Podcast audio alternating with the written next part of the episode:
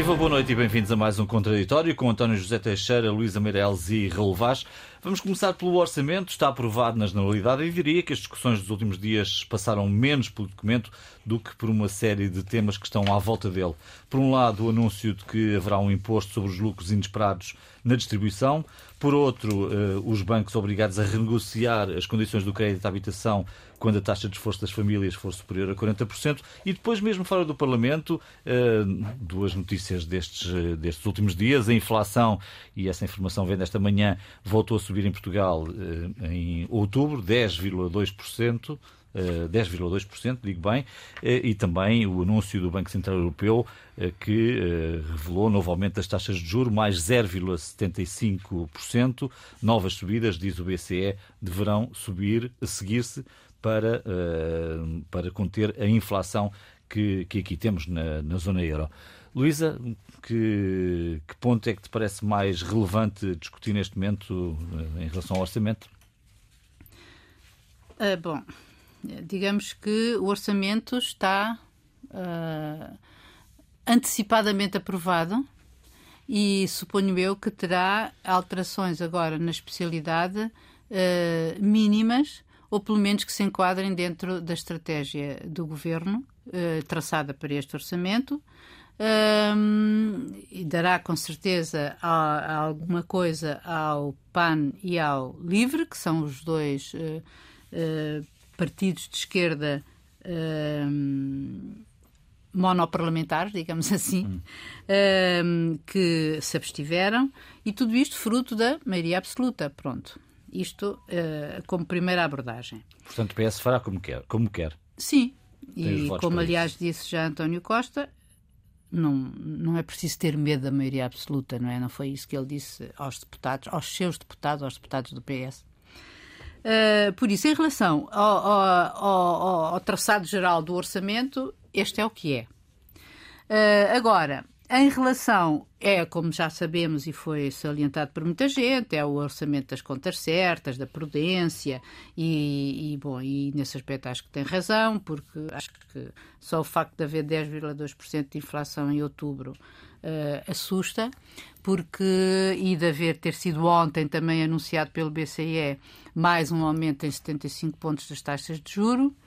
Uh, e de se prever logo o outro para dezembro, que será entre a mesma coisa, entre 75 e 1, eh, que já motivou, como nós sabemos, eh, protestos, ou pelo menos uma recomendação, um alerta do nosso Primeiro-Ministro e do Presidente da República e até do antigo Governador do Banco de Portugal e antigo Vice-Presidente do BCE, Vítor Constâncio, que vieram todos alertar para o facto de que eh, era preciso ter cuidado com o aumento das taxas de juros assim, a nível galopante, porque às tantas estão, ela, é preciso esperar para ver o efeito de cada uma o efeito que isso tem na economia, porque senão às tantas eh, está-se a prejudicar mais do que a tentar recuperar. Mata-se o doente com o remédio. Exatamente.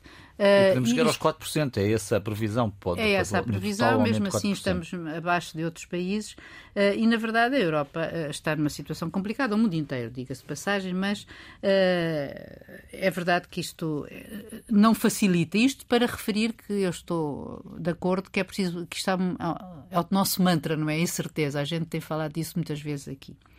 Agora, o debate propriamente dito. Ponto 1. Um, eu acho que aquilo correu bem ao PS ao governo. Uh, ponto 2. Lamento profundamente que aquilo tenha sido, sobretudo, uma discussão à volta, como tu disseste, e não sobre as coisas, não é? Uh, acho que o, o PSD, de alguma maneira, se deixou enredar pela estratégia do PS, que é cola-o, quer colá-lo ao passos, não é? Que é uma coisa já um bocadinho hum, dizer, antiga. antiga. É uma espécie de heraldite. É, é uma coisa antiga. Uh, não sei se tem o efeito produzido. Portanto, ele, eh, nós percebemos que efetivamente o PS quer colar esta liderança do PSD ao passo.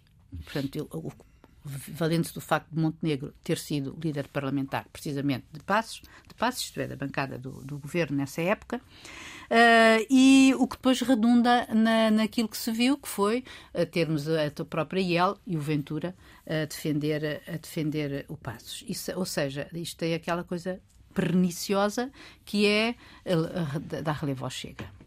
Agora, um, Porquê que aquilo fica tão, um, está tão radicalizado com uma linguagem uh, uh, dispensável? Uh, não chegamos ao insulto, mas está dispensável. É certo que quando a extrema-direita entra, no, entra no, no, no Parlamento, isso é nos outros países, nós verificamos que aquilo radicaliza-se. Se nós formos verificar em Itália o que acontece naqueles debates, o nosso, na verdade, é uma coisinha para crianças. Mas é verdade que se radicalizou e o mas, tipo mas de radicalizou é feio. entre PS e Bloco. Não, radicalizou também, e, sim, mas, mas eu, eu ia já é mais uh, assim, eu acho que o, o Costa António Costa, em particular, que é, dele que estamos a falar, um, uh, eh, não perdoa ao, ao, ao, ao bloco. Ao bloco e, à Catarina Portanto, faz a aventura, chama nomes às pessoas. É, uh, é uma espécie não, é muito violento com o bloco, pois. em particular por causa disso, porque ele acusou-os não é, de ódio e de, do ódio à esquerda, leva a traição à esquerda. Quer dizer, é uma coisa assim. Uh, é quase pessoal mas ao mesmo tempo ele parece divertido, não é? Portanto, ele também gosta destas cenas, não é? Desta, ele gosta desta, desta, desta coisa de, na política. Portanto, hum, também me, quer dizer, desagradou-me aquela coisa do IEL, uh, uh, chama ao meninos, não é? Uhum. ele disse. não calha bem, quer dizer, não fica bem. Uh, e não é elevado. Não é elevado. Uh, e eu acho que isso, hum, isto uh, em torno de um orçamento, é que tu estás a discutir outras coisas, onde efetivamente o que tu tens é medidas que que não estão no orçamento, mas que são muitíssimo importantes e que ele anuncia, que é nomeadamente os lucros, taxar os lucros das, das, das, distribu das distribuidoras, não é? Uhum. Dos grandes hipermercados e supermercados. Um, é verdade, foram eles que a, par do, a, a, par das, das empresas energéticas ganharam mais e não foi necessariamente à boleia da, da, da, da guerra, foi mesmo à boleia da situação que se gera, um, mas acho que vai ser preciso ter muito, muito cuidado com isso, porque uh, às tantas, uh, os setores energéticos, também, os setores da distribuição também são aqueles que mais facilmente passam o custo para o consumidor para final. Quem consome, para todos nós. Raul, um... António Costa não me parece divertido. Uh, como tu disseste, a inflação outubro e nem hoje deu. Não, ele estava divertido na, na, no, no não, debate. Não, é isso que eu digo, que estás, tem um ar bastante Acho que é falso. Essa é, um, é, um, é ali um escudo que ele exibe, mas que não corresponde à realidade, na minha opinião. Até porque isso revelaria a irresponsabilidade de um chefe do governo num país como o nosso, que está, obviamente, sob vigilância dos mercados. Não é a vigilância da Troika, mas está certamente se não tiver juízo. A inflação está a 10,2%, uh, as portagens vão aumentar em 23, é uma previsão 10,5%. Uh, eh, eu julgo o retificativo, outra, outra flor na lapela que o PS vai perder, porque dizia uh, que nunca com eles teria havido, e não houve um retificativo, eu acho que não se livram disso. e, portanto, António Costa não está... Sim, com a pandemia? Sim, houve com a pandemia um retificativo. É verdade. Uh, mas vai haver um retificativo noutra circunstância, com condições uh, muito mais. Embora o Medina diga que tem uma almofada suficiente. Pois, então vamos ao Medina e vamos ao António Costa. o problema deste governo, e particularmente António Costa, é que ele construiu toda a sua narrativa uh, que com o PS nunca haveria austeridade desde o início, desde 2015, fez os acordos à esquerda, uh, viveu um tempo bom, felizmente para os portugueses, mas é evidente que uh, é pobre. Nós vamos empobrecer, estamos a empobrecer, mas também me parece bastante pobre que o debate do Orçamento de Estado, que obviamente, como a Luísa disse, já antes de o ser já o era, uh, não é ficção, mas é cumprir calendário, tenha à volta dele o problema da austeridade e o problema do, do, do Dr. Pedro Passos Coelho é muito pobre. Eh, já não falo dos sete anos em que António Costa já tem responsabilidades. Eh, o Ministro das Finanças fez um discurso ontem em que eh, dizia que quem é como é que é possível? Como é que é possível dizerem que há austeridade ou que pode haver austeridade? Não há. Como é que alguém pensa que uh, em 23 vai haver austeridade? Não. O que ele prometeu, o Ministro das Finanças, e aí eu acho que revela uh, a inquietude deste governo, é que vai haver aumentos em 23, em 24, em 25 e 26. Ninguém responsável por muita almofada que exista, por muito que estejam uh, as contas públicas certas, e estão. É verdade que há uma almofada diferente do que havia no tempo da Troika, que é o déficit, a dívida pública e o emprego. Uhum. Estamos quase em pleno emprego. Mas tirando esses três valores, que são valores uh, muito aceitáveis, o resto é absolutamente imprevisível. É irresponsável, na minha opinião, que um Ministro das Finanças, em outubro de 1922, diga aos portugueses que em 23, em 24, em 25 e 26 vai haver aumentos e tudo vai correr bem. Portanto, isto revela o quê? Revela de facto que este governo uh, está a ser confrontado com uma realidade que não esperava. Uh, não esperava, óbvio, ninguém esperava a guerra, ninguém esperava os aumentos da custa de energia como eles estão a processar, mas é para isso que há governo. E o governo também existe para os bons momentos. Já agora é curioso que ontem, tanto o Primeiro-Ministro como o Presidente da República se atiraram ao Banco Central Europeu. Ah, mas, por amor de Deus, pá, então agora subir taxas de juros. Isto é inqualificável, vamos dar cabo da é, é, é, evidente que o que eu vou dizer é um paradoxo, uh, mas uh, paradoxo real, uhum. efetivo, mas eu nunca vi nem o Dr. António Costa, nem o professor Marcelo Souza dizer aos portugueses isto está muito bom porque os, os juros estão negativos. Isto é ironia da minha parte, jamais diriam, mas é evidente, não se pode ter as, os, dois, as duas melhores, os dois melhores mundos. Então, isto é uma realidade, ou seja, também é incongruente das Finanças, das Finanças e o Primeiro-Ministro, e bem, digam que uh, é muito bom e é muito bom que o déficit tenha descido e vá descer, que a dívida esteja controlada e vá para os 110%, uh, 110 do, do produto do, do PIB. e que haja pleno emprego. E simultaneamente dizer ai que o Banco Central Europeu não pode subir, subir as taxas de juros, porque não é assim que se controla a inflação, porque esta inflação é diferente. É admito que seja diferente, agora não, não, não, não conheço se estes responsáveis conhecem que o digam, aliás, digam abertamente também ao Banco Central Europeu, eh, quais são as ferramentas para controlar este, este, esta inflação, a não ser o controle das taxas de juros. A subida de taxas de juros, bem entender. E, portanto, é neste quadro que, de facto, o, o debate político no orçamento é muito, muito pobre. Já não falta do Dr. António Costa ser mal educado com, com Catarina Martins. Eh, não sei se merece, não merece, mas não é isso que se deve fazer um chefe do governo uh, na Casa da Democracia, como ele gosta de dizer. Uh, não é tratar a iniciativa liberal como tratou. Os meninos têm que crescer para serem como o seu amigo André Ventura, amigo, obviamente. Uhum. É uma ironia política, mas não andam muito longe. Uh, e, e, mais, quer dizer, depois há, há, há, ministros, quer dizer, a Ministra do Trabalho faz um discurso muito fraquinho, muito fraquinho, mas tinha que ir, uh, tinha que ir para a boca de cena porque fez o contrato, conseguiu o contrato com os parceiros sociais. Uh, o Ministro da Economia, que eu acho que está a ser muito maltratado, também se põe em jeito, é verdade, uh, pelo Primeiro-Ministro e pelo Governo. uma pergunta de um deputado da maioria, a dizer, então, o, seu, o seu Ministro da Economia ainda pensa que o IRC deve ser transversal. Eu, sinceramente, não queria acreditar, mas isto aconteceu no Parlamento. Uh, Costa Silva também a dizer que não está satisfeito com o Banco de Fomento. Ele tutela o Banco de Fomento. Ele não respondeu a essa pergunta do IRC. Sim, não respondeu, está bem, mas não, o problema não é a resposta dele, claro. Ou a resposta ou não resposta. O problema é a pergunta. Ah, okay. Porque a, a pergunta ou é encomendada pelo diretório pela pirâmide lá de cima do Partido Socialista, ou então esse feita, deputado. Sim, ou ter então, sido feita pelo deputado do PS. Sim, do PS, exato. Ou então esse deputado não sabe onde é que está. Eh, mas pronto, enfim, isso. Cada não um tinha as perguntas. Cada um sabe de si. Não, não, pois não. Esta pergunta é justamente anacrónica. Uh, mas quer dizer, Costa Silva tutela o Banco de Fomento. Os nomes estão no Banco de Portugal para assumir a administração. Eu bem sei que, que, a responsabilidade não é só do Ministro da Economia, mas já agora uma mera sugestão de quem sabe pouco disto. Uh, porque é que o Governo não se tira das suas tamanquinhas, fala com o Governador do Banco de Portugal e diz: vejam lá se aprovam os nomes Aliás, são nomes idóneos. Quer dizer, eles não vão ao Banco Central Europeu. Portanto, isto tudo é a burocracia política, funcional, as teias de aranha que ainda permanecem na sociedade política portuguesa, aquelas teias salazarentas, e que não deixam funcionar a economia. Isso é que é funcionar a economia. Para terminar, João, uma, depois surgiu, uh, curiosamente, um imposto inesperado uh, e uma ordem à banca.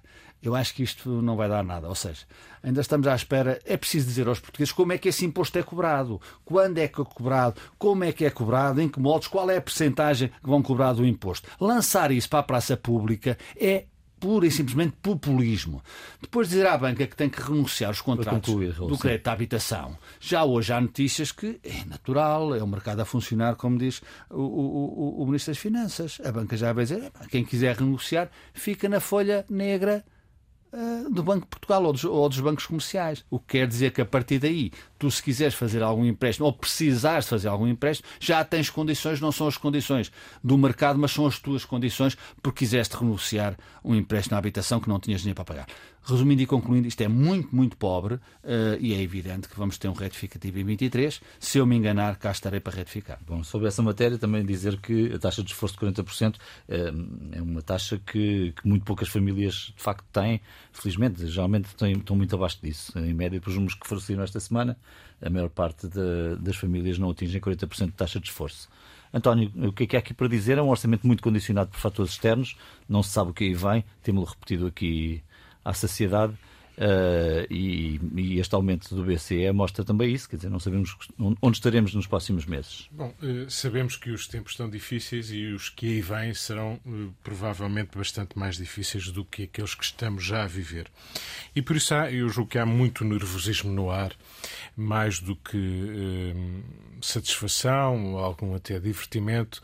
eu julgo que há muito nervosismo no ar e ele poderá ajudar a explicar este tom, muitas vezes Ehm, displicente, arrogante, uh, uh, distrativo em relação àquilo que são as questões fundamentais que se colocam no país uh, e, portanto, ele não é muito aconselhável à exigência dos tempos e muitas vezes deixa-nos confundidos sobre as reais dificuldades que aí estão e que parecem no debate político de ser desvalorizadas, seja do lado do governo, seja do lado das oposições, do governo porque denotam uma certo triunfalismo. É uma expressão que eu hoje li de Lídia Jorge dizendo que eh, há um contraste entre o triunfalismo dos números do governo e a vida das pessoas. Eu diria que, além deste, eh, há também um contraste entre o puxar para baixo da, da oposição e a necessidade de realismo para dar alguma esperança real às pessoas, e eh, aos portugueses. E, portanto, este debate é um bocado, fica-se com a ideia que é um bocado descolado da, daquilo que o país precisaria, eh, e já não falo daquilo que está escrito no orçamento, que é um orçamento eh, que deixa muitas dúvidas, porque a ideia de que a inflação vai baixar ou que o crescimento vai ser aquele deixa todas as dúvidas.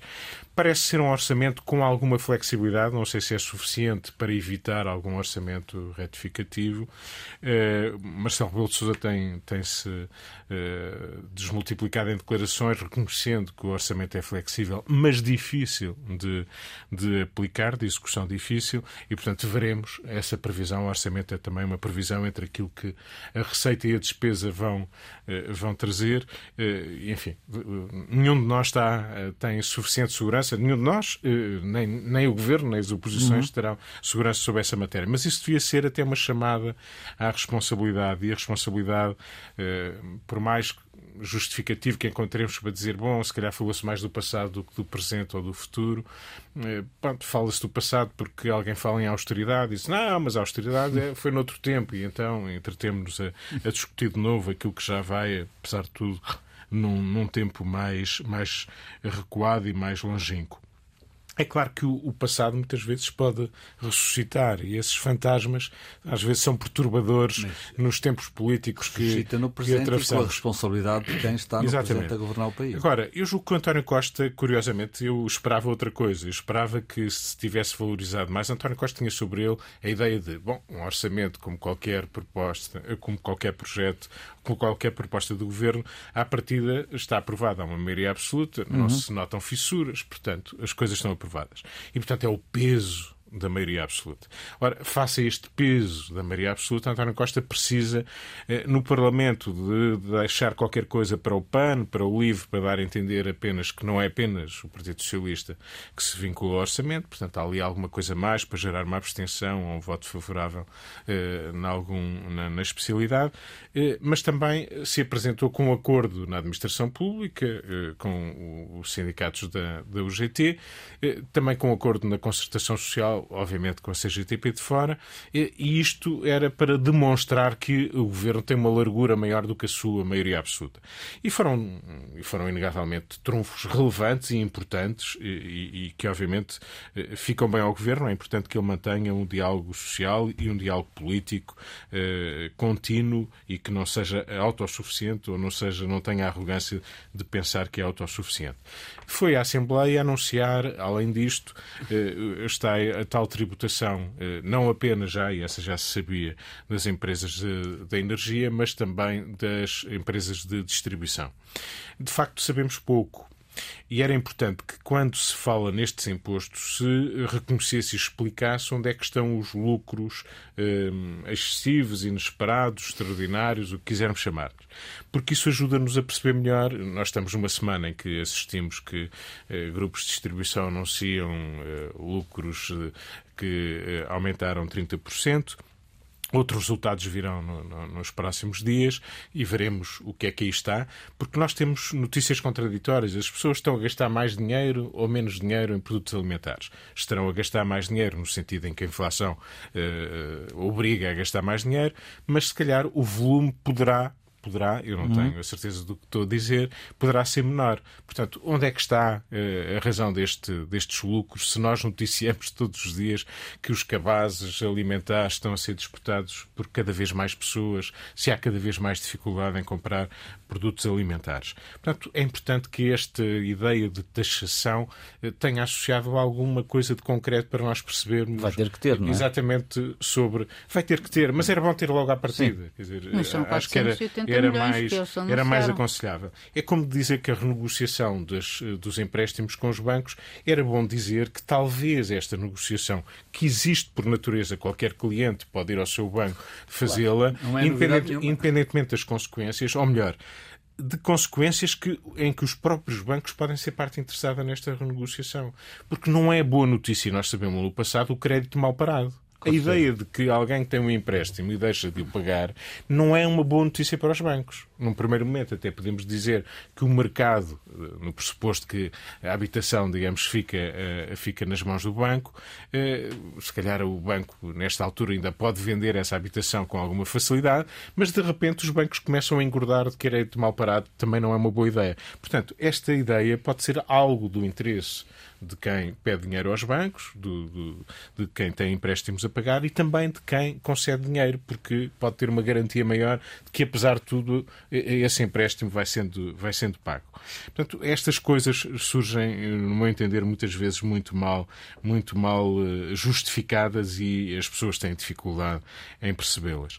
De resto, a ideia do governo das contas certas, que foi talvez a expressão mais usada pelo governo, é cavalgada à exaustão, ela é importante, não, não, a devemos desvalorizar.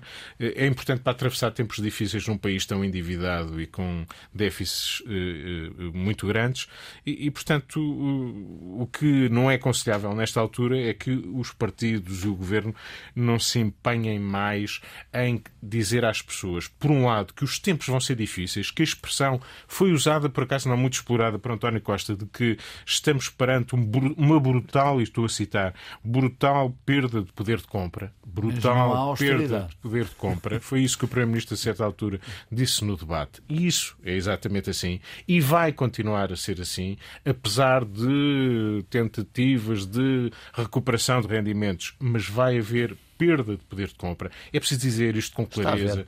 Está a ver, está, está na cara, a inflação tem o peso que tem, os 10% que falaste uh, deixam-nos entender que estamos a perder poder de compra e vamos continuar a perder poder de compra. É preciso este discurso de verdade e é preciso empenhar-nos mais em ver como é que podemos atenuar não é resolver, é atenuar esta perda de poder de compra, porque é disso que se trata e é nisso que governo e oposições se devem empenhar, que é pôr em cima da mesa como é que podemos atenuar estas perdas. Porque de resto, aquilo que há pouco o Luísa e o, o Raul diziam sobre as taxas, sobre o Banco Central Europeu, nós estamos perante, não é apenas o governo português e o Presidente da República, é vários governos europeus estão a ter esta dialética com o Banco Central Europeu, quer dizer, bom, o Banco Central Europeu queixa-se de que está a subir as taxas para tentar resolver o problema da inflação ou atenuá-lo eh, e ainda não acabou esse trabalho e, e, e ele será insuficiente porque os governos estão a fazer exatamente medidas eh, que são contraditórias com esta tentativa, que é,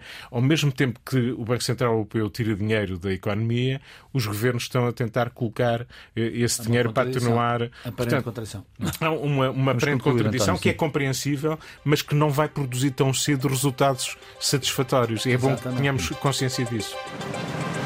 Boa noite de novo e bem-vindos à segunda parte deste contraditório. Temos falado aqui muito de direita, mas pouco, talvez, na iniciativa liberal e teremos uma mudança de líder. Sai João Coutinho de Figueiredo. Esta semana anunciou entender que a estratégia para o partido crescer terá de passar por outra pessoa. O partido tem que ter uma atitude mais abrangente e mais popular. Isto significa o quê, Luísa, nesta, nesta mudança de rumo da iniciativa liberal? Uh, eu acho que ainda ninguém sabe porque acho que, para além de um círculo muito restrito, como viemos depois a saber, um, a própria do círculo muito restrito uh, de, de, amigos e, e membros da, da Iniciativa Liberal, um, quando João Coutrinho anunciou a sua demissão, a su, que se ia demitir, não é? Que não, não pretendia manter-se no cargo, no domingo, portanto, na véspera da, da, nas vésperas da discussão do Parlamento do Orçamento, foi uma bomba, digamos assim. O timing também é estranho, não é? O timing é estranho, é tudo estranho e ninguém, e ninguém consegue ainda perceber, portanto, eu não consigo. Uh, e, e, pelo que tenho lido e ouvido, também uh, não vejo ninguém dar uma resposta cabal uh, e o próprio junta várias, não é? Que nos permitem, enfim, tirar algumas conclusões do porquê que ele não quer, mas não sabemos se também não existe alguma coisa por trás. E, quer dizer, por trás no sentido que ele não diz, uh, mas que, enfim, poderão to, to, to, todas elas são seguramente uh, respeitáveis e, e, assumidas a partir de um líder de sucesso. Portanto, um líder que sozinho uh, esteve, na, esteve na Assembleia Parlamentar durante uma curta legislatura, não é? Porque durou uh, dois anos e pico. Na anterior. Na, na anterior, anterior, e sim, ele foi eleito em 2019, uh, conseguiu fazer crescer a, a, a IEL, a Iniciativa Liberal, para uma bancada de 11, não é? E, portanto, ele é um líder de sucesso. É um líder que passa credibilidade. Uh, e passa muito mais credibilidade, não tem nada a ver com Ventura, mas isso nem tem comparação e acho que passa mais credibilidade do que o próprio Montenegro. E trouxe ideias novas. E trouxe ideias novas, é verdade. E, portanto, o, o Parlamento teve ali assim um, um agito positivo no sentido de discutir novas ideias, não se ficar centralizado ou focalizado ou demasiado eh, focalizado em determinados uh, uh, pontos. Por isso, ele agora diz não quer mais continuar. Diz que a, a, a iniciativa liberal tem que ser mais popular, Uh, e é aqui que começa a primeira dúvida, porque os próprios líderes uh, da, da, Iniciativa Liberal e o, o, pai, entre aspas, que é o Guimarães Pinto, curiosamente, ambos já estão fora das. Os dois pais da Iniciativa Liberal põem-se de fora da criatura, não é? Da cria, uh, o que também deixa interrogações sobre o que vai ser a Iniciativa Liberal. E, se calhar é um conjunto de coisas. Ou ele está farto, uh, acha que efetivamente a iniciativa liberal tem que ser outra coisa uh, e que ele não está para isso, ou já não quer, ou quer ser vice-presidente da Assembleia, ou quer voltar à vida empresarial. Não sei, hum. ninguém sabe. O que a gente sabe é que neste momento tens dois candidatos, um deles bastante truculento, que é o Rui Rocha. Eu digo truculento porque o sigo no Twitter, é verdade. Uh, e a Carla Castro uh, que é do grupo parlamentar, foi ex-coordenador e agora é a cara do, do IEL e tem defendido a IEL em tudo o que é questões do orçamento. E eu acho. Portanto, nós estamos aqui perante uh, um. querem crescer nos meios rurais, sobretudo eles são urbanos, é aí que está a sua especificidade e por isso nós estamos a ver nascer, com certeza, uma nova iniciativa liberal, porque uh, acho que o Coutrin apesar de tudo o que ele diz, ele era a cara da iniciativa liberal e foi uma cara com sucesso. Agora não sei o que é que vai ser. Errou. É estranho, de facto é estranho, a Luísa tem razão. A não ser que queiram passar da iniciativa liberal, estamos aqui em Alfa a dizer isso, para a iniciativa popular. Pode ser esse um objetivo, e se é esse, enfim, tem alguma razão de ser, embora eu acho que é um desastre. Uh, mas João Coutinho Figueiredo eu conheço, uh, tenho imenso apreço por ele, e, e de facto é estranho. Uh, como é que um homem que faz uma campanha eleitoral há um ano nem menos que isso, notável. Ele teve sozinho, sozinho, a, a carregar a carroça e teve um resultado fantástico. Foi, aliás, na minha opinião, uh, o líder político que melhores debates fez, mais serenos, mais construtivos, mais desafiantes, embora não concordasse com muita das coisas que uh, Joaquim de Figueiredo, uh, de Figueiredo defendeu, uh, e de um momento para o outro, sem, sem, sem se perceber porquê, diz eu tenho que ir embora porque isto tem que ser mais popular e tal. Há um pormenor que de facto não me desgosta. É que Coutinho de Figueiredo sai e, passado umas horas, indica um possível sucessor, o, o deputado Rui Rocha, que eu não sigo no Twitter, hum. uh, não sigo ninguém no Twitter, mas isso é um defeito meu, uh, mas de facto dizem-me que no Twitter é um, um terrorista, não é assim que se diz? Um troller. Não sei, ele pelo menos, e, é. ele, e, e ele, pelo menos, segundo li, também é um dos coordenadores da comunicação digital da IEL. Digital. Que isso é, tem poder. Hoje em dia hum. a comunicação digital também tem bastante poder. E, portanto, além de popular, poder do Twitter além no mundo popular, rural, mas, pode, mas, pode, pode, ser por aí. Agora, é estranho também, eu fico parece como. Uh, Jogo de Figueiredo era uma marca já que estamos a falar do digital, Exato. já era uma marca. É assim. E ninguém, no seu perfeito juízo, sobretudo num curto espaço de tempo de consolidação dessa marca, põe uma marca fora. O senhor Musk uh, acaba de comprar o Twitter. Uh, despediu toda a gente, uh, despediu a cúpula, porque vai fazer aquilo um, um polo de liberdade à sua maneira. Vamos ver o que é que nos Trump vai acontecer. Regressa. Vamos ver o que é que nos vai Estás acontecer. perdoado. A propósito da, da, do poder do digital. Mas o Sr. Trump não é doido. Não, não, não, deixou, não mudou a marca Twitter. Não passou a chamar outra Sim, coisa, Elon como é Musk, é óbvio, nem o vai fazer. Não é Trump, não é Trump, é Elon Musk. Elon Musk. Eh, pois, Elon Musk, peço desculpa.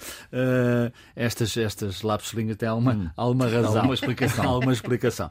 Uh, é evidente que não estou a comparar o Twitter ou com a marca Joaquim de Figueiredo, mas é uma Joaquim, jo, João Coutinho de Figueiredo, mas é uma marca. E portanto, quando se põe fora isto, uh, eu não sei qual é a razão. É evidente que tem que haver razões e uma delas pode ser de facto divergências profundas no interior uh, da, da, iniciativa liberal. Pode existir. Aliás, já há outra candidata, Carla Castro, que é diferente do Rui Rocha. Portanto, há uma disputa interna com pouco tempo de vida e provavelmente o líder João Coutinho de Figueiredo não esteve para aturar isso, embora tivesse indicado um assessor, provavelmente é aquele que se sente mais próximo, não estava disponível para aturar essa turbulência no interior de uma, de uma empresa tão jovem.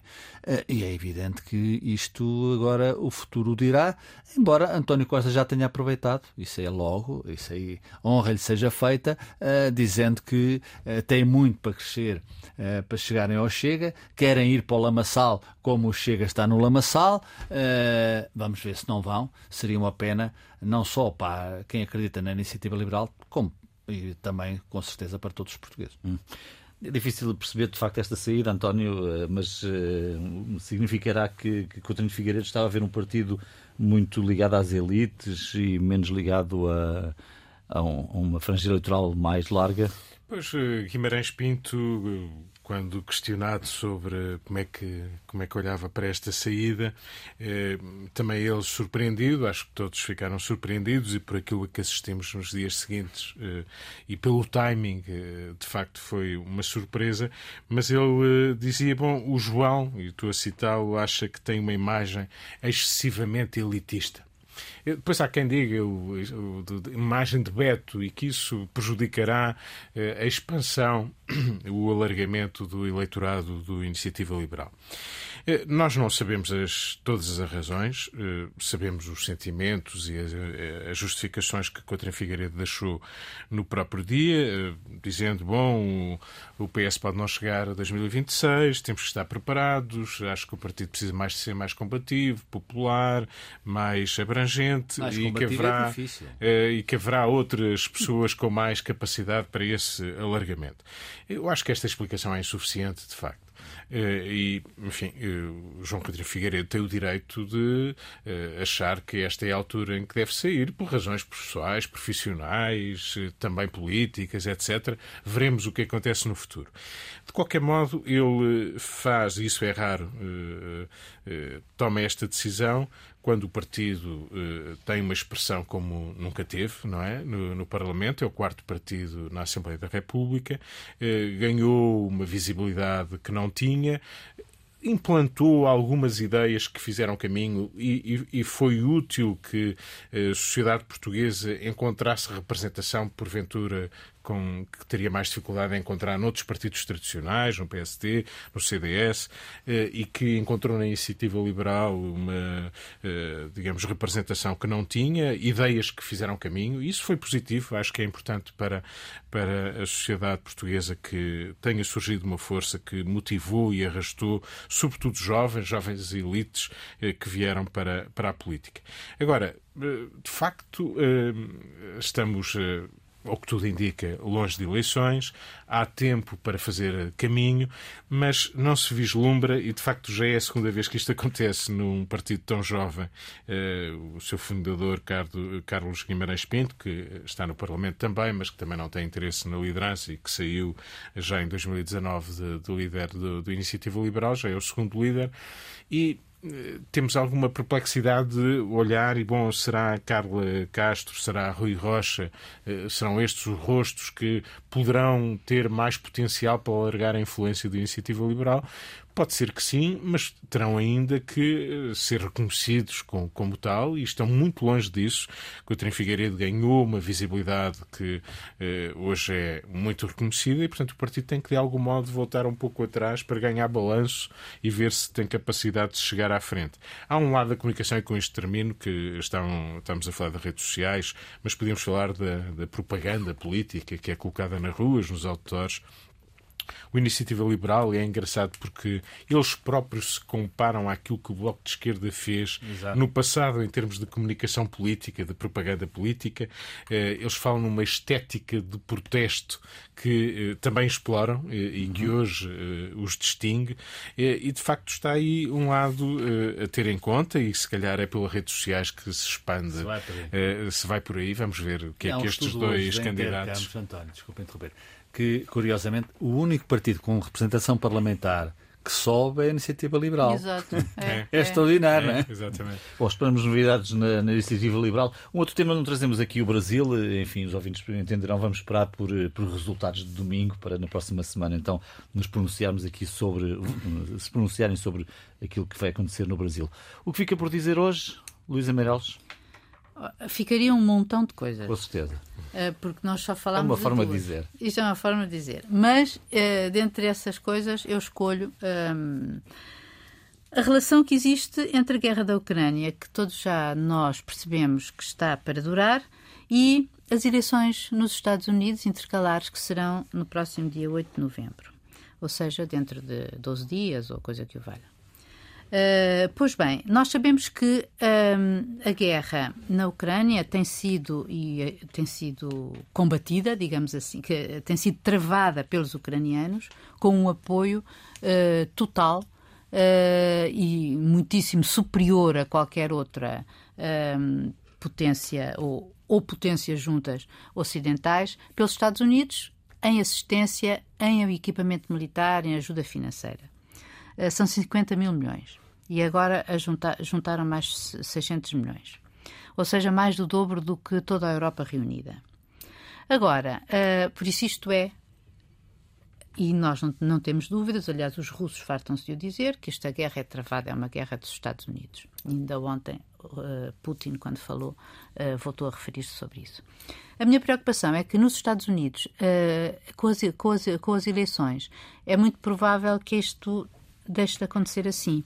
Ou seja, uh, pela primeira vez houve 30 democratas que numa carta uh, colocam dúvidas sobre o apoio à Ucrânia e, pior que isso, os republicanos que estão a começar a ficar muito divididos sobre este assunto consideram que Uh, acho, uh, há muitos republicanos que consideram que o apoio à Ucrânia está a ser feito à custa do consumidor americano e que, portanto, uh, não dá para continuar a. Não dá para passar cheques em branco. Não dá para passar cheques em branco. Acontece que Biden.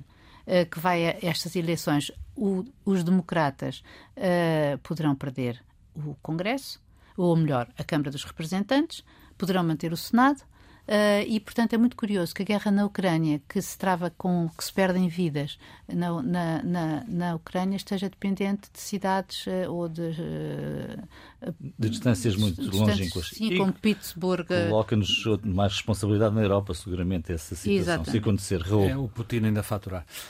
uma notícia hoje do Expresso que dá conta de que milionários do visto gold, portanto, não sei se são muito milionários ou pouco milionários, também receberam os 125 euros de outubro para ajudar os pobres.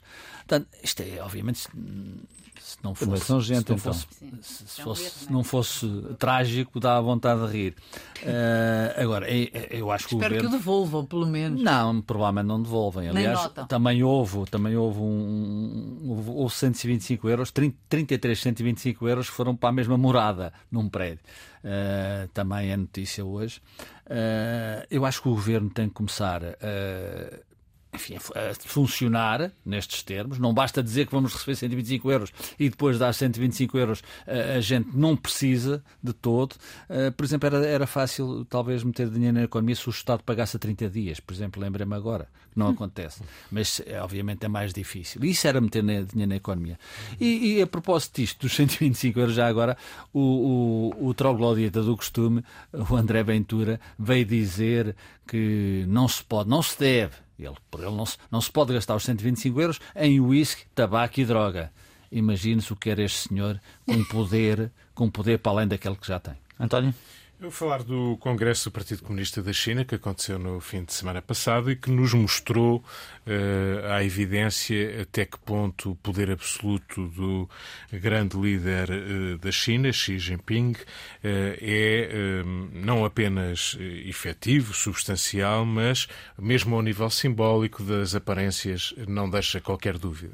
O afastamento perante os holofotes, não apenas dos congressistas, mas de todo o mundo, aliás, feito depois do Congresso estar fechado, na reabertura, perante, para haver certeza de que o momento era mediatizado, o afastamento do seu antecessor, Hu Jintao, eh, feito daquela maneira, eh, mesmo que tenha havido uma explicação, tenha sentido mal, mas as imagens disponíveis mostram até que ponto foi forçado a sair da sala, eh, mostram a evidência, eh, perante o olhar de todos nós, de como eh, eh, Xi Jinping saiu reforçado. É o senhor absoluto da, da China, para não haver qualquer dúvida sobre isso. Isto deixa-nos, eh, obviamente, mais eh, preocupados sobre o evoluir da China. Já não é a palavra crescimento que é mais usada, é a palavra segurança que motiva o líder chinês e os caminhos que a China China quer traçar nos próximos tempos. Uma China mais poderosa, mas também uma China mais perigosa. Pelo menos a dúvida fica quando o controle político eh, e também o controle social, individual, sanitário é absoluto. E quando passamos a ter notícias de que a China até poderá ter esquadras em países do Ocidente que forçam os seus eh, imigrantes, eh, digamos, a fazer aquilo que não querem. Eh, isso deixa uma preocupação acrescida sobre a expansão e o poder da China hoje, não apenas nas suas fronteiras, mas também além fronteiras. Ficamos por aqui esta semana. Voltamos na próxima sexta-feira com uma nova edição do Contraditório. Até lá, bom fim de semana e boa semana.